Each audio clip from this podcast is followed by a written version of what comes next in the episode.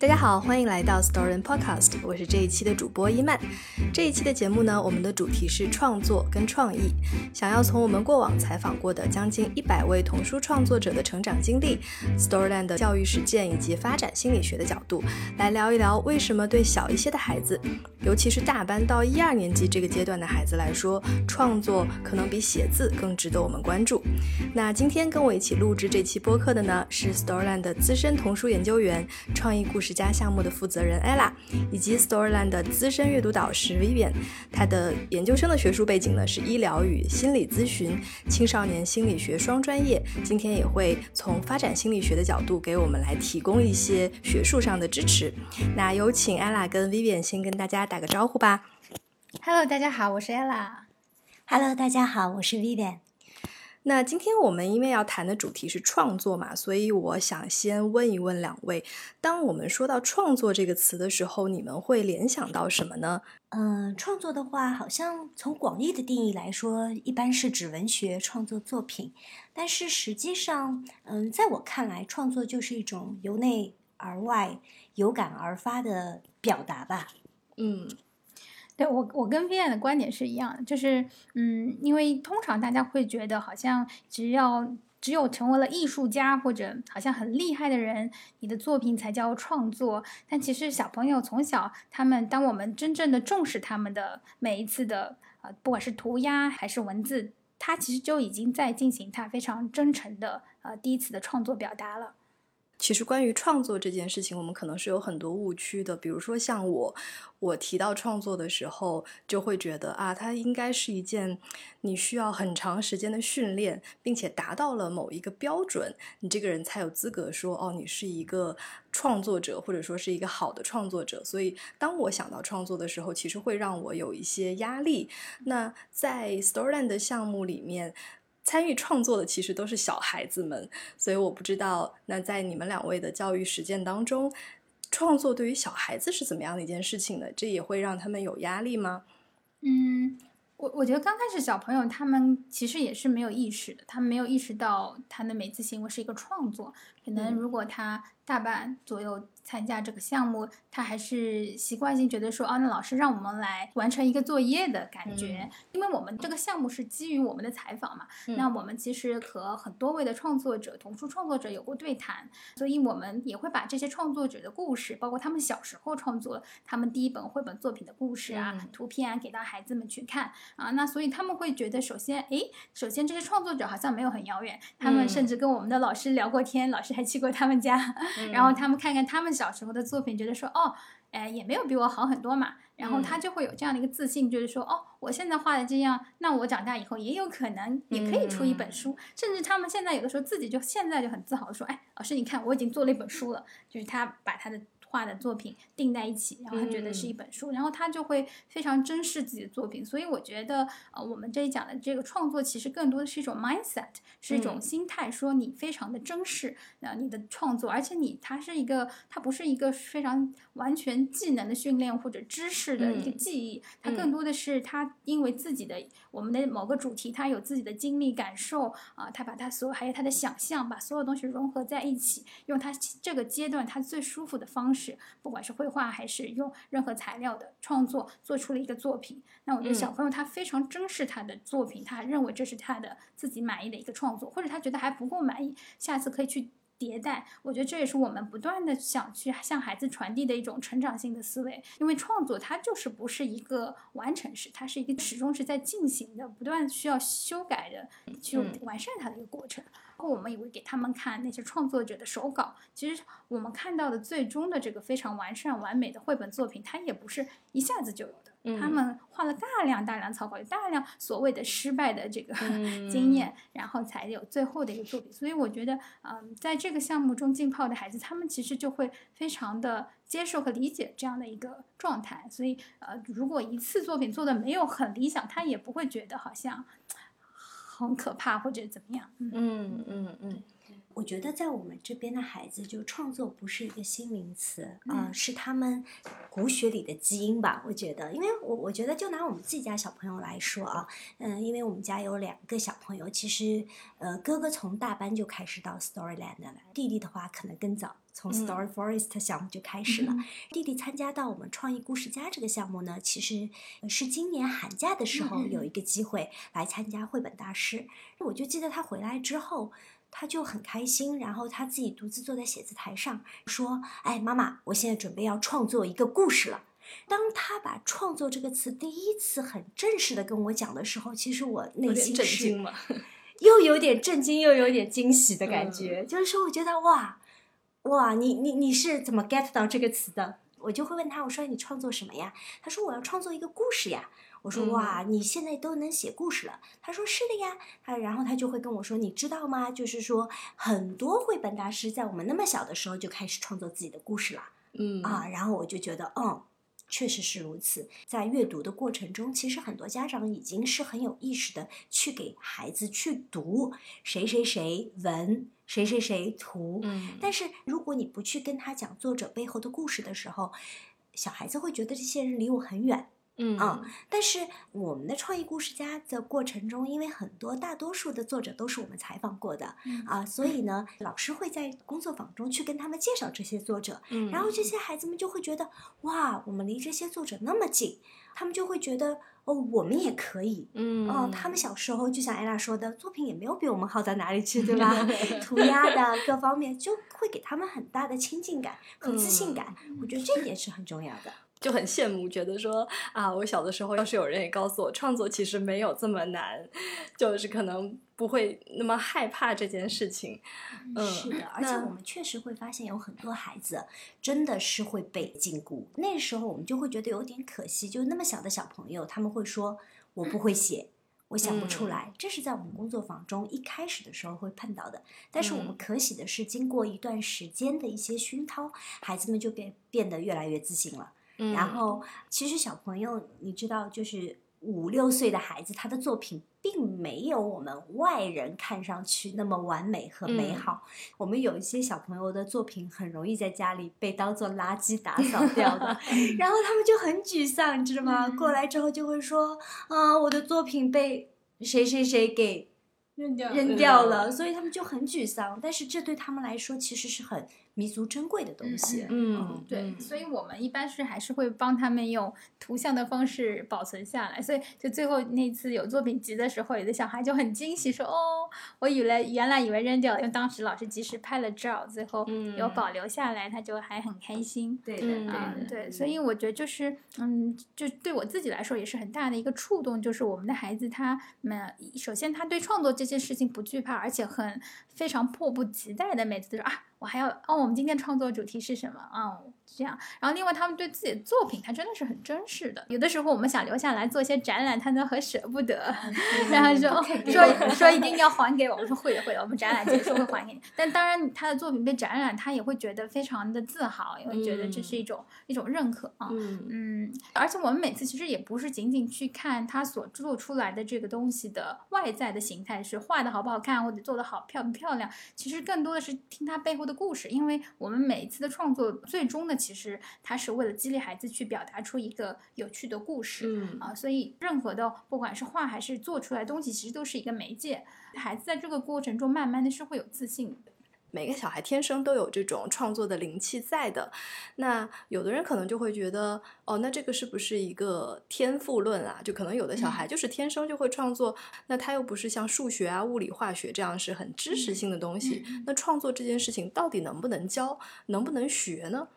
创作这件事情，它是可以去被引导的，因为每个人都有自己的表达的欲望，每个人都有自己的想法。其实，当我们在说创作和表达的时候，最根本的其实就是去梳理你的想法，然后把它用清晰的其他人可以接受的方式嗯去表达出来。当然，它是分很多的阶段的。那到最高阶的，可能就是他像一个艺术家一样，像一个作家一样，他能用一些很好的技巧、艺术方式，非常传神的、动人的，成为一些经典的作品。但是，我觉得这不是一个普通人一下子就要去追求的目标，这是可能是一个水到渠成的。我们现在讲的这个创造力、创作故事力，并不是说一定要把每个人培养成一个作家家或者艺对术家。但是我觉得，不管对任何人来讲，其实能够有一个非常好的表达方式，以及有很好的渠道去抒发你自己的感想和情感，呃，这其实是很重要的。我觉得对于每个个体来讲。我觉得这不光光是我们讲的这个语文的 层面或者文学的层面，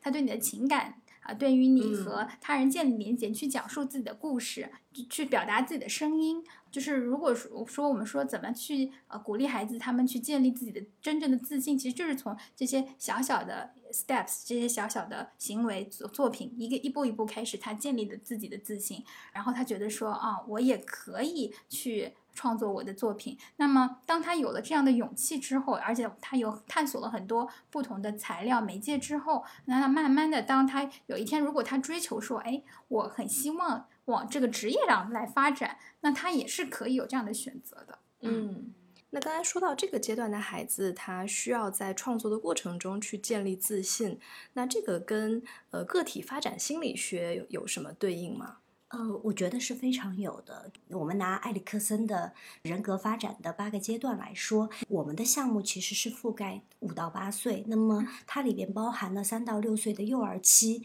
在这个阶段的发展任务，说是获得主动感，他要克服心理的内疚感。那么在这个过程中，其实我们是要保护他的自信的。到了童年期的六到十二岁，他们是获得勤奋感，是那种。我努力，我可以，嗯然后去帮他们克服自卑感的阶段。然后刚才我们也讲到创造力，我们读心理学，当时学到人本主义嘛，人本主义心理学其实是我个人非常喜欢的一个嗯派系。从我们人本学派来说的话，我们是非常强调尊严、嗯价值。创造力和自我实现的，嗯我们会发现，就人的一生其实都在发展自我。所以讲到创造力，每个人有没有，我觉得都是有的，只是看你如何被激发和如何去看待这个创造力。那么对于孩子来说，如果我们从人本主义来分的话，人本主义基本上大概我们会分成六个阶段吧。那第一阶段的话，我们会从零到一点五岁是安全期的一个建立，一点五岁到三岁的时候，其实是一个探索期。就是孩子在不断的探索外部的世界。那三到四岁其实是自我价值的认呃认同期的一个阶段了。那么到了四到七岁，其实是一个竞争期。那么七到十二是个关系期，十二到十八我们把它称之为亲密期吧，应该说也是我们就是青春期。然后，所以为什么大家会看到早恋啊这些问题啊，嗯就会在这个阶段去发展？其实是因为他的一个心理。养分的需求，所以针对不同的时期，我们需要给到孩子们不同的心理支持和心理的养分。在我们过往工作中啊，其实会碰到很多家长会来询问我们，比如说青春期孩子叛逆了，包括我自己老大，其实就是处于前青春期阶段，对吧？那么呃，有些孩子会表现出动力不足、专注力不足，对吧？其实这些问题追根溯源，都是回到他不同阶段的心理养分有。没有给足的一个问题。嗯那么，在我们这个项目对标的一个是四到七岁的竞争期，一个是七到十二岁的关系期。那么，竞争期的孩子他有什么样的特点呢？就是大家会发现，四到七岁的孩子其实表达欲是特别强的，嗯他们话特别多，嗯对吧？在我们课堂上会问很多为什么，嗯就是。行走的十万个为什么的感觉。那么在这个过程中，其实，呃，我们是要很保护孩子的自信感和我能赢的感觉。其实这个阶段，很多家长会问我们什么时候写呀？对对对吧？什么时候能写出大段的东西呀？嗯对吧？其实，在我们创意故事家这个项目当中，我们没有过分的强调写的输出本身，嗯不是说我们没有。那么，为什么这样设置？是因为我们希望能够保护孩子的自信的感觉。你，就是这一阶段的小朋友，他就是要赢的。很多家长会说：“哎呀，我们家小朋友就是输不起。”哦，但是这个阶段的小朋友就是应该要保护他这种感觉。嗯那么如何去保护呢？肯定是要从他能够挑战的这个嗯这个角度出发。那么这个阶段读还不行，你就让他写，他其实会有一些挫败感的。嗯对吧？他的手部的精细动作还没有发展完成，你、写字都困难，说话表达还没有那么流利的嗯前提嗯下，你就让他大段的输出，其实是有困难的。嗯所以在这个过程中，我们更加想保护的是孩子们创意的灵感和想法。嗯，我们因为是中文母语者，所以我们其实自己是没有意识到中文这门语言的说和写是非常非常难的，非常难的，嗯嗯，是两套系统。我们经常说这是两套系统。而且说的清楚，其实也不是每个孩子他一下子就能做到的。对，嗯，对，其实就是像，就算即使是写作，它也分为四个阶段嘛，就是前写作阶段，其实就是你需要有大做大量的就是头脑风暴啊，思想的这个思维的梳理，然后再到 drafting，就是去写这些草稿、打草稿，然后叫 refining，就是去完善你的作品，最后呃叫 publishing，其实就是就是完成你的作品，它成为一个完整的作品。我我觉得我们这个项目一直是不排斥说孩子他如果有书写的能力，他可以写的，那他嗯他只是不是成为每个人必须要求的一个表达的方式。但其实我观察下来，即便有书写能力的孩子，他其实还是更倾向于去使用不同的嗯媒介材料。就是每次嗯我们给他们那种非常丰富多元的材料时候，大家眼睛是发光的，很兴奋，然后他们就会自己的开始动手。就是如果从蒙台梭利的角度来讲。啊，三到六甚至三到七的孩子，他其实是通过打开感官来学习和创造的。其实大人一样，当你看到很多的色彩、很多的材料的时候，你就会自然的大脑进行很多的连接，你就会去进行一些你之之前都预想没有没有预想到的一些创作。所以啊、它不是一个，它这个创作，我们的创作很多时候不是一个我们讲用非常用脑的创作，就是说我先去想好结构，我今天要嗯表达什么主题思想，我要要我要说什么，就是先嗯想好再去创作的这种方法，这可能更适合一些成年人。但是我们用的其实是更加，其实包括很多艺术家都在用的方法，有的时候会激发一定的潜意识，是你自己之前都没有想到的。先去用各种的这样材料和方法去激发你的感受，然后你去连接、去创造之后，我们再用我们的方法去引导他，去讲出一些哎还蛮有意思，他自己都没有想到的故事。嗯嗯而且在我们实际的工作坊中啊，我们会看到，就小朋友其实对写这件事情和对识字这件事情并不排斥，嗯对吧？因为小朋友他有的时候他只不过是不能在我们所期待的一小段时间内写出很长的东西而已，但是他们对识字其实是非常有自己的敏感度的。我带过一个大班。中班升大班的小朋友，他们比如说不会写的字，老师们就会写在黑板上，对吧？嗯有的时候我们老师会看他们拿着小笔那种很艰难的样子，就会说：“哎，你们也可以用画的。”但是小朋友就很执着，他们就说：“嗯，我可以的。”他们也其实是画出来的，嗯但是他们其实对这个东西，他们有他们自己的执着。就是这个这个阶段的孩子，他们有自己跟自己暗自较劲，我嗯可以。那么你要保护他们。如果涉及到长篇的，让他们去写一个句子的时候，嗯这其实是对他们有挑战的，这很容易像要泼他们冷水的。嗯，所以我们再回到刚刚我们讲的，就是符合这个年龄段孩子的心理特征，我们要保护他们这种好胜的欲望，然后要保护他们想赢的一些心理，然后嗯要有让他们体验到赢的感觉。嗯，那这样的话，他们未来才会更有自信。从学习的角度来说，有两个时间段特别容易产生厌学期。第一个嗯。阶段是小学一年级，还有一个哦。阶段就是青春期了。嗯。因为他们被过多的往前、嗯往前，所以呢，小朋友就会觉得我不行，我不能够。嗯。他心里已经被打击和蹂躏了千百遍了，到了后面就他就会担心说，我自己这个也做不好，那个也做不好，这对孩子其实是会有很大的伤害的。我自己在育儿的过程中也会反思啊，因为我我是两个男孩嘛，嗯男孩呢，我就想着要给他们点挫折教育，我自己也有这个想法，对吧？我那时候生老大的时候，我也会觉得怎么输不起，比如说跟我玩棋类。呃我想不行，不能老让他赢。但是后来我自己也会反观我自己啊，嗯就再结合我们以前学的那些东西啊，嗯我们就会发现，挫折教育要嘛是要的，但是不要用错时间。嗯你长大之后，比如说到了他呃再大一点的年龄，你小孩子可能会清楚的认知到自己没有以前那么好了。就小朋友他会的，就我记得老大他大概到了二三年级的时候，我再给他更多的鼓励，我说你行的，他都会说妈妈你不要这么说了。他说我知道我自己的短板在哪里，就是孩子有自我很清楚的认知。这不影响你在四到七岁这一段时间给他更多的鼓励。那后来我问他，那你知道，那你怎么办呢？他说没关系啊，我可以自己努力啊。但是如果在这一段阶段太打压的话，孩子就会觉得我不行。嗯，所以我们在关键的不同的阶段要给予孩子怎样的心理支持，这件事情是很重要的。嗯嗯。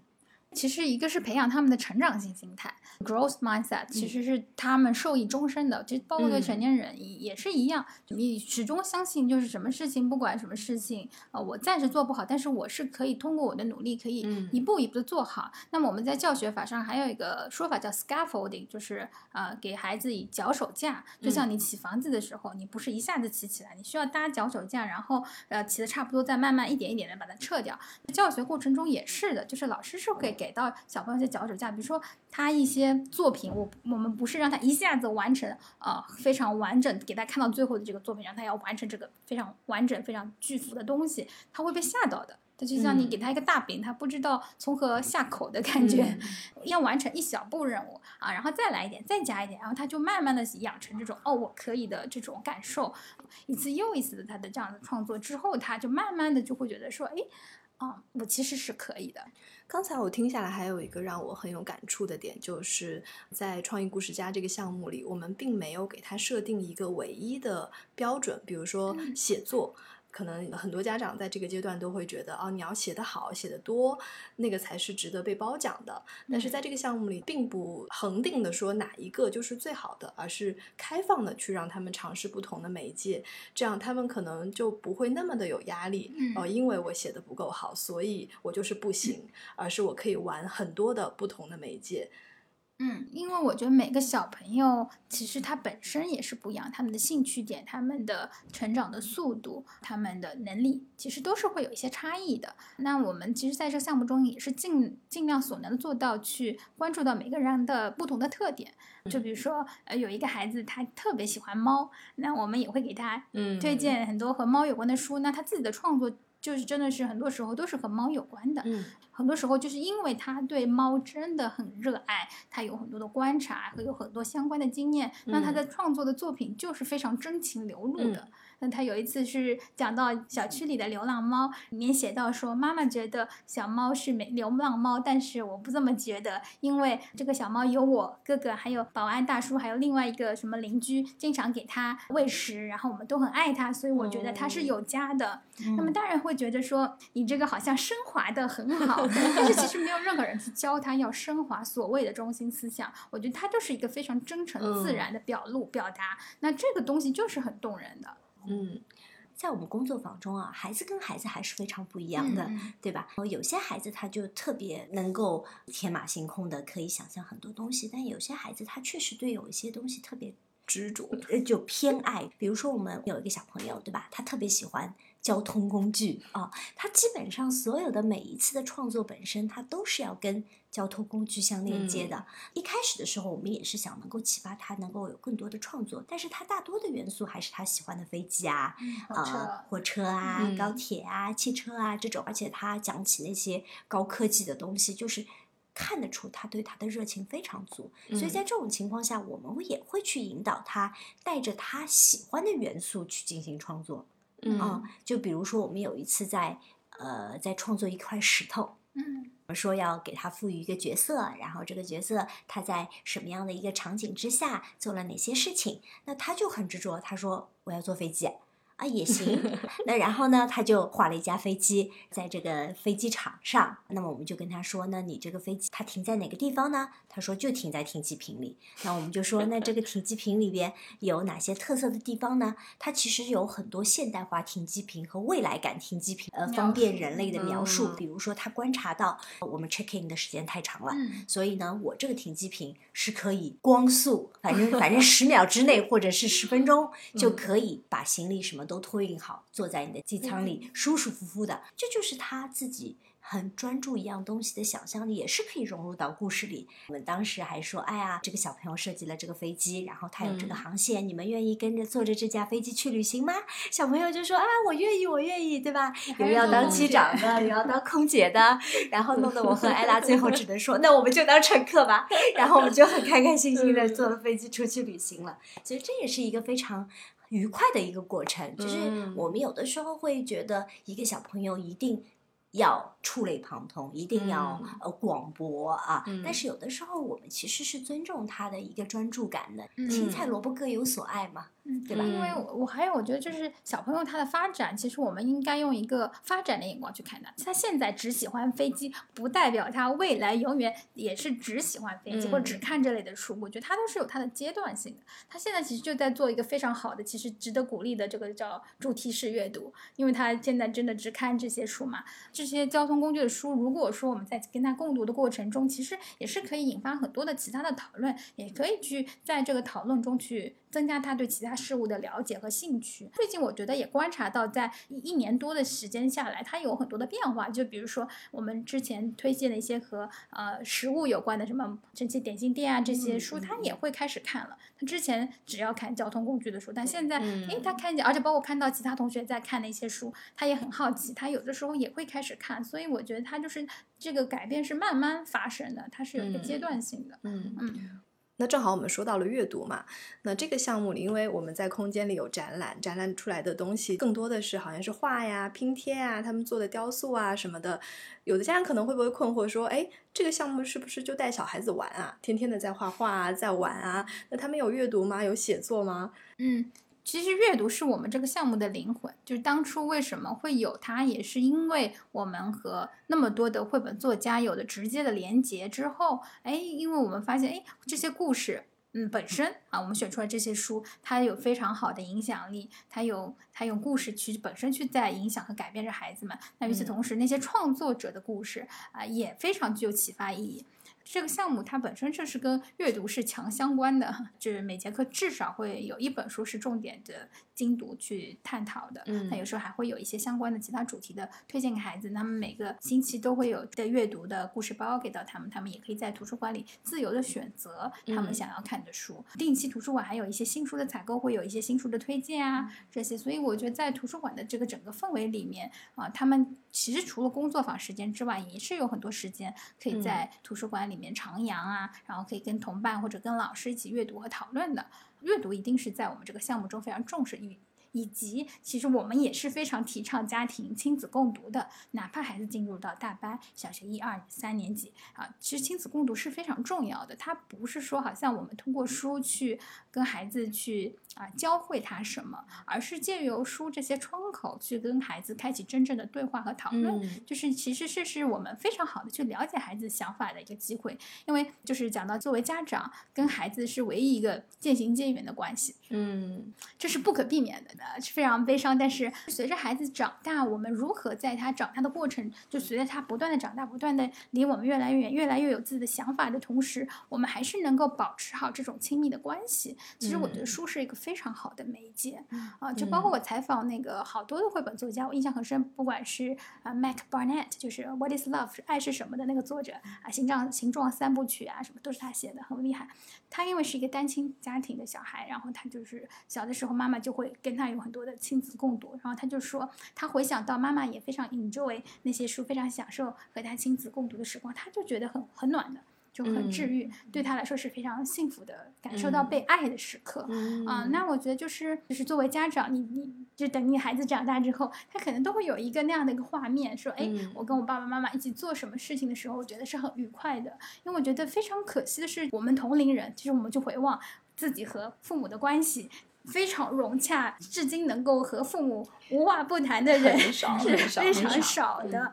我们小的时候其实没有这样的一个，好像比较少吧。我觉得就有持续的这种亲子共读的人是比较少的，所以没有这样一个对话的平台。那如果父母后面也没有在持续的学习，就会有一点跟不上孩子的思想和这样的步伐。如果就是说我们现在在家庭中，呃，父母自己也能够。通过阅读能够爱上一些童书，在这个过程中，你其实是能够更好的了解孩子，因为我觉得很好的童书其实对大人也有很多治愈和嗯启发的呃角度。在这个过程中，我们又跟孩子可以聊很多东西。那么现在他小的时候，我们的共读更多肯定是有的时候我们跟他讲解一些事情啊，然后他看着图片给你说说他看到了什么，他想到了什么，他在学校里的生活是怎么样的。有些书可能跟校园生活有关。那在慢慢长大了的他这种亲子共读可能变成，哎，你读一部分，我读一部分啊。再到后面可能就是说，哎，我们各自读一本书，然后定期我们来交流一下，说，哎，我们最近在看些什么，想些什么。哦，我觉得其实这是一个非常好的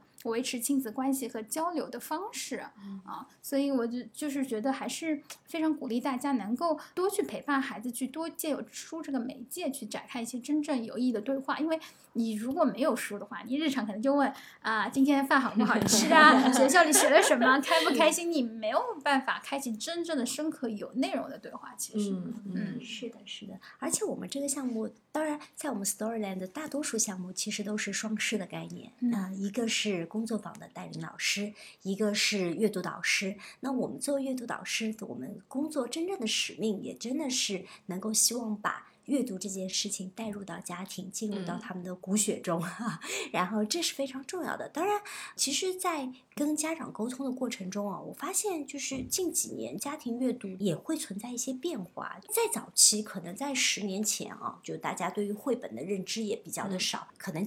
更多的是讲故事这件事情，嗯，在大家心里是有启蒙的。近两年，我又发现会有一个新的变化点，因为我们现在的孩子能力确实比我们之前看到几年前的要更强。我们会发现，哇，现在中班的孩子识字量那么大，大班的孩子写字那么多，就是这是很惊人的。但这个惊人的发现也会导致于家长可能会对家庭阅读又会产生一种新的期待。我们大多数碰到很多家长就会觉得他已经认很多字嘞，他可以自己读书嘞，嗯对吧？老师能不能给他推荐一些字多的书？嗯嗯，就他会有这种期待。嗯那回到艾拉刚刚讲的，我们希望家庭阅读其实更多的还是能够帮助孩子们能够更 enjoy 亲子共读的这种感受。孩子更喜欢读什么样的书？哪些嗯是好玩的书？其实是更重要的。当然，字多的那些书，如果孩子能读，他很 enjoy，我们肯定也是支持的，嗯对吧？嗯但是嗯不要盲目的去追寻那些。所以其实阅读理解这件事情，我觉得就是很重要一点，就是讨论，就是你嗯跟他一起读，你们是要去讨论的。他不是只是把这里的文字读完了，这本书就结束了。当然，一本书有的时候可以看很多遍。小朋友在不同阶段可能也有不同的理解，嗯，我觉得就是有的时候是父母是可以跟他去就一些话题展开讨论，但不是去考验他。就比如说，嗯啊，这里话这里面有几个什么什么，你数一数，或者是，呃、就是我觉得小孩是很敏感的。如果你总是觉得一种高高在上的姿态，我觉得我要考你的时候，他会觉得无聊或者觉得很烦呢。嗯比如说有些话题，你们真的是可以去聊，特别上一二年级，有的时候借由书去聊到一些和生活相关的，或者是他在呃思考的一些主题，或者他根本之前也没有意识到，或者是父母自己最近在感兴趣想要去聊的话题，其实都是可以的。是小孩子最好其实就是通过和大人对谈和聊天，在学习和成长。对，嗯嗯，这就讲到我们的工作，就是如何去跟父母沟通，可以问一些什么样的问题给 孩子，对吧？如果你问他这本书好不好看，这本书讲了些什么，那小朋友就有一种备考的感觉。但是你可能会说，哎，哦，这里边我特别喜欢《致爱丽丝梦游仙境》里边的这只兔子，对不对？哎，我说说我的观点，哎，你喜欢谁？啊，那么小朋友说啊，我不喜欢这只兔子，我可能喜欢那只青蛙，或者我喜欢爱丽丝等等。那这个时候你们其实就可以展开一些共鸣了和讨论了，嗯更多的回到细节当中去，不经意中去讨论啊，那么小朋友就会觉得很有趣。对，就是关注到感受上，就哎是你的想法和感受上，因为他有的时候会共鸣，或者说他说，哎，呃，我觉得哪某某角色很像我，就是比如说他就会讲出他在学校里一些他日常可能不会跟你讲的一些事情。对的，对的，对，就是嗯家长也也需要一些智慧去问问题吧。对，嗯那么嗯这也是我们希望能够跟家长去互动的啊。所以三到六岁这个阶段，家长肯定是以共读为主，这个阶段很容易被家长忽视。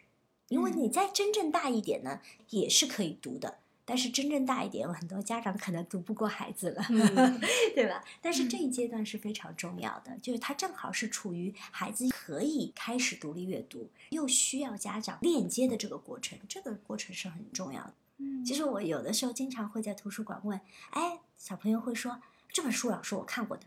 然后我说这本书说了什么，结果他说出来的是另外一个故事，你知道吗？就是我会发现，就是小朋友其实你别看他字都懂啊，嗯但是他连在一起，他的理解力其实并没有很多的，所以这个嗯时候其实是很需要我们去跟孩子共同去讨论，去呃去给他一些呃放点钩子啊，让他嗯有兴趣说，哎，我要继续再读下去的。嗯嗯嗯。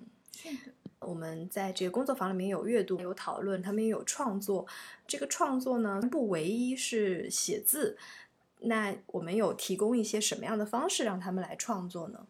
前面会一些 step by step 的比较多，但最后一节课一般都是会一个比较大的项目。就比如说我们刚刚上学期结束的，应该是一年级下的孩子，就是我们的创意故事加四阶段的孩子，他们是一起来用可回收的材料创作了一个自己的世界。就是因为我们阅读了一本相关的书，嗯、那他们就每个人，他们就是其实是呃各自独立又互为整体的。就是因为他们，比如抽签抽到了，有的人是创作一个这个想象的这个神奇世界中的图书馆。这个图书馆它除了借书，还能借很多很奇妙的东西。然后他做这个图书馆，还有人设计这个世界中的学校啊，这个学校呃，其实除了教学，还有很很不一般的地方。比如说这个孩子说，这个学校每周只上两个小时的课，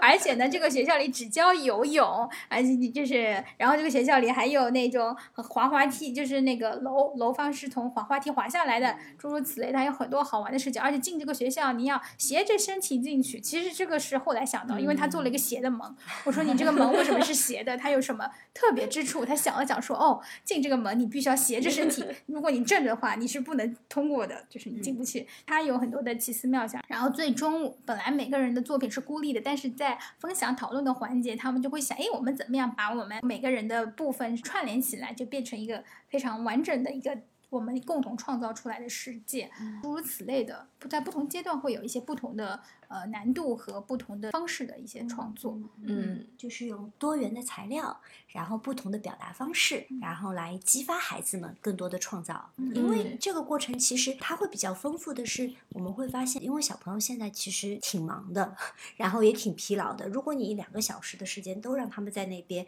只是坐在那里坐在那里嗯，他没有太多的参与感，那这个他是坐不住的。而且如果嗯你每次的形式只是用简单的笔和纸来去创作的话，小朋友对你的流程一清二楚。对，没有惊喜感，所以其实，在我们的工作坊中，还是会设置很多不同的惊喜，让孩子们觉得、嗯哦很有期待。今天我们的主题是什么呀？今天我们又要创作什么啊？我们今天要玩哪些材料？这个是他们很喜欢的东西。嗯，对，嗯有时候也会做小书啊什么，会做不同形状的。他们特别喜欢做不同形状的小书，嗯，然嗯后也很珍视自己做好的东西。他们虽然还不怎么会写字，可能还在拼音识读的阶段，但他们多少还是会写一些东西吗？其实哪怕是在大班的阶段，我们有一本书是关于写信对对对，是关最后的创作是让孩子们每个人来写一封信嘛。那其实我们会用一些很好玩的方式去教他们，因为归根到底来讲，文字是一种。编码嘛，就是我们是先有口头语言，然后才有文字的嘛。那他去阅读的时候是要解码，然后他写字的时候对他来说也是一个编码和解码的过程。其实汉字它是一个象征性的符号，所以有的时候我们甚至是在他们比较早的阶段会让他们去设计自己的字，嗯代表什么意思？呃，比较早期的书写呢，它可能是用比较有创意的方式来进行的。嗯然后让他那个设计的，比如说小孩，他就会画一个人，小小的人代表是爷爷，或者是怎样，或者用用爱心来表表达，结对对，图文结合的方式，其实其实完全也是能够看得懂的啊，因为他们非常有创意的方式，嗯就是又很打动人。比如说有小孩会写到说啊，很久没有看到爸爸啦，非常想爸爸，因为爸爸一直在出差，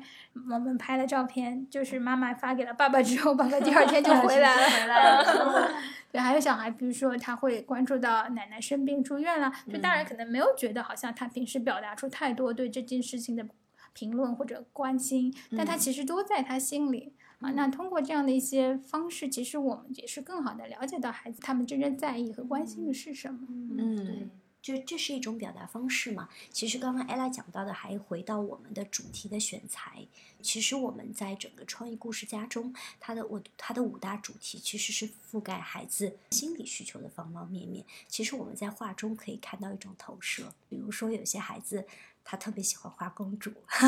要穿漂亮的衣服，对不对？有些孩子在画中需要有很多同伴，其实是有他很多心理需求的表达的。嗯嗯，所以其实在这个过程中，我们可以看到很多，包括我们之前讲一只狮子在巴黎。然后有个小朋友，当时那个孩子前几节课，嗯。他是还是比较默默的，但是讲到这本书的时候，他突然之间就跟我们说：“我就是那只狮子。”因为我们当时一直是觉得这个小朋友是什么情况导致他没有很 all in 在工作坊过程中，嗯。后来上了这个工作坊之后，才会发现哦，原来他是从外地地刚刚到上海，嗯然后呢，他进入了一个全新的一个学校。他其实呃，因为在原来的地方和上海的语言的水平，就英语语言的发展嗯水平又不同，然后孩子之前也没有被过多的去学很多东嗯西，所以他到上海来很不适应。他说他就像那只狮子一样，就是从大草原来到了巴黎的狮子，对，有种 lost 的感觉，对对又孤独又嗯 lost。所以那个时候我们就会发现，其实。呃，好的书，好的一些主题，能够激发孩子方方面面的触达吧，是他们内心的一些写照。嗯嗯对，其实阅读本身就是两个目标，一个是你呃在书中看见自己，更好的理解自己，然后与此同时，这这个书像镜子一样，然后与此同时它又像一个窗户啊，能够帮助你看到更更广阔的外面的世界啊，所以呢，其实我们的选书也会围绕这样的一些原则来去选择这样的非常好的图文结合的绘本，嗯、那就是让他去更好的，首先他理解了解自己的感受，他接纳他，然后他知道怎么去更好的表达它，同时他又借由书去看到说，哦，这个世界其实是很丰富的，不是我每天从家到学校这一点点的世界。呃虽然我觉得我们孩子有的时候，嗯，上海的孩子还还是有比较多的机会去旅游啊，或者怎样，但他其实去旅游可能有的时候也是去的。环境比较好的地方，或者游乐场，或者是酒店啊、民宿啊，就是安排的还是比较好的、比较舒适的一些旅程。那对于真正的整个社会的多元和不同的生活环境啊，呃，甚至一些环境的问题，他们其实可能还没有太多的思考。作为工作坊，其实他们是可以嗯接触到，就我觉得就是有很多的呃多元的世界观的呃对铺路在里嗯面。是的，嗯，因为我们会觉得，就是现在的小朋友真的比我们以前更幸福啊，但是他们其实能玩的机会很少。我记得我们嗯当时，我我记得有两本书的主题蛮深刻的，就是一个是下雪天，嗯还有一个是那个星期六。那这两本书其实是很平时的，就讲的下雪天之后一个嗯小朋友在路上发生的一些事情。当时我们就让孩子去写一本雨后散步的故事，就是不一定下啊，不一雨任何定下雨，天何天气散步的故事。然后当时我们小朋友就觉得这件事情很难，因为他们没有散步的经历啊，啊，或就是没有有意识的散步，对就可能就是走过去了，就走过去，然后观察。去没有说吃完饭跟家长一起，然后看看小区的那些景啊物啊，当时就会提倡家长就是说带着孩子去散步，然后大家就很开心，把散步一路上看到的一些经历啊，就跟我们分享。他们嗯会发现哦，平时其实我并没有认真的观察我周边嗯所生活的一切嘛。还有就是那本星期六的书，因为那本书是讲那个 妈妈跟小朋友的一个独处的嗯星期六的时光。那么当我们问到你们星期六跟爸爸妈妈做什么事情的时候，上课。课，哎呦，当时就觉好得悲伤啊！有有有有一点点难过，但是有一些小朋友也会讲到，就说去看电影啊，然后做披萨啊等等也会有。就是其实我们会发现，现在小朋友就是说，呃，虽然时代在发展，但是他跟、嗯包括跟家里人的那种亲近的感觉和生嗯活化的一些。通常在做的一些事情也跟我嗯。们不太一样，而我们其实希望通过这些很平时的故事，去能够帮助孩子们去感受，呃，生嗯。生活中的一些方方面面吧。对，其实我嗯们也是一个叫所谓的家校项目，就是 就是它不是一个孤立的说，只是把孩子送过来，然后他参加完两个小时工作坊就结束的一个项目。它其实也有很多的，比如说我们会阅读老师会跟家长沟通，包括老师也会跟家长去传递和沟通的一些事宜。那其实很多是需要我们两方共同去配合，去更好的去一起观察和支持孩子，然后去帮助他们更好的发展出他们的一些潜力和天赋的。嗯，对对。我觉得这也是回到教育的本质嘛。教育其实不是你要去教别人什么知识，你是居高临下的一个姿态，其实是一个灵魂和另外一个灵魂的碰撞。其实孩子甚至还在创造力这件事情上，我觉得也是在教成年人的。嗯嗯，是的，就会给我们很多惊喜啊。对，其实更多的我觉得是激发他们。我们用一些方法，然后很合适的材料，创造好、营造好好的环境，在这样的一个环境里，孩子他们是主动的、自发的去创造的。其实并没有过多的去强调这个技法的教学，是嗯，但是就是就是结果就是会非常的让人惊喜。对的，对的。而且在这个整个创意故事家的选题的过程中，其实。真的涉猎很多方方面面，有的时候我们都会觉得担心一本书是不是过深。主题对吧？因为我记得我们一年级的孩子已经开始了解不同的人群了，因为我们的主题里边有一个多元身份，里边会讲到一些聋哑的孩子的生活，嗯，也会讲到一些比如说贫民窟的孩子的生活。嗯，当时其实我们想要给孩子传递这一个的，就是去跟他们分享这些故事的时候，我们是有一点担心的，就是我们担心孩子们。因为这些生活离他们特别远啊，对，就是平时是完全完全接触不到，所以当时抱着试一试的感觉，其实当时会给我们蛮多惊喜的啊。我们的担心也有，因为当时小朋友我们讲到那个寻找声音的女孩的时候，哎，艾拉你可以说说，就是我记得当时就是我们问了他们几个问题，说你们觉得听不见好吗？啊，也有人说听不见挺好的，就是他觉得就是没有人管他，或者说就是没有人凶他，他也听不到，反正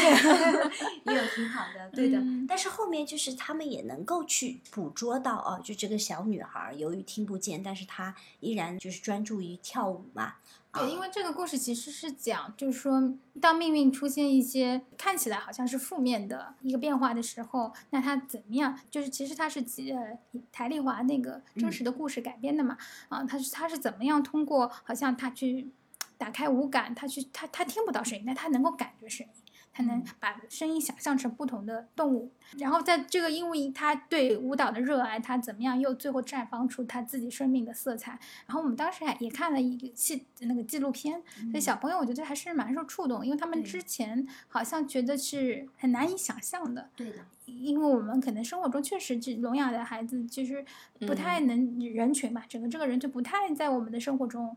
呃，很容易接触到，好像就是他们是隐形的一样。那我觉得就是这个故事让孩子们知道说，哦，啊，他们只是跟我们有一点不一样，他们也没有好像说比我们更差一点或者怎么样。他其实有他自己的方式可以去绽放他自己的生命。那其实这也是一个心态，就是说他们日生活中可能不会遇到这么大的生命的一个变故和挑战，但他可能有也有的时候会遇到其他的小朋友的一些评价，或者说是有受挫的时候。那我们怎么样用一个？批判性的思维来看待这件事情啊，如何去扭转？好像看起来不利的一件事情，也可以变成一个对我自己来说，成为我生命的一个宝藏的这种感觉。包括我们也做了一些，呃，让他们去闭上眼睛，去真正去去感受、体验。好，如果你真的看不见，或者你。把耳朵给捂起来，你真的听不见，你会你会你会怎么样？你看到世界有什么不同？是包括贫民窟乐园的那个那那那个主题的时候，也会发现，虽然小朋友很嘻嘻哈哈，就觉得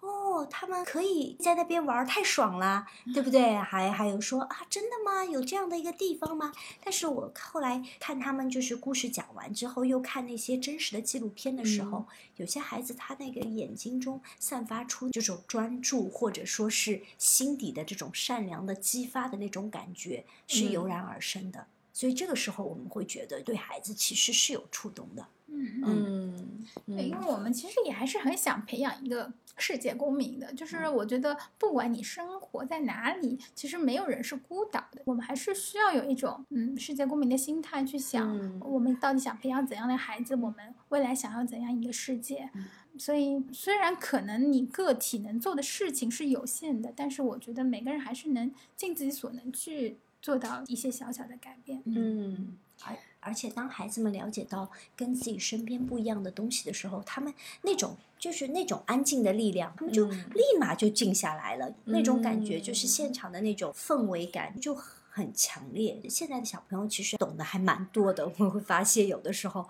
比如说他们也会去谈俄罗斯乌克兰战争，有些孩子喜欢军事的，他们会知道。就是所以我们要用其他的一些话题，能够让他们知道哦，他们所知道的世界其实有那么多方方面面的。这个也是嗯在我们选书的过程中和设定主题的时候，是希望带给孩子们的。嗯。嗯，好呀，今天我们聊的挺多了的。那最后收尾的话，想问两位一个问题，因为两位除了都是教育者的身份之外，也都是母亲嘛。如果请你们两位来讲一讲，你们希望自己的孩子或者是自己教的孩子成为一个什么样的生命个体，你们会有什么样的期望呢？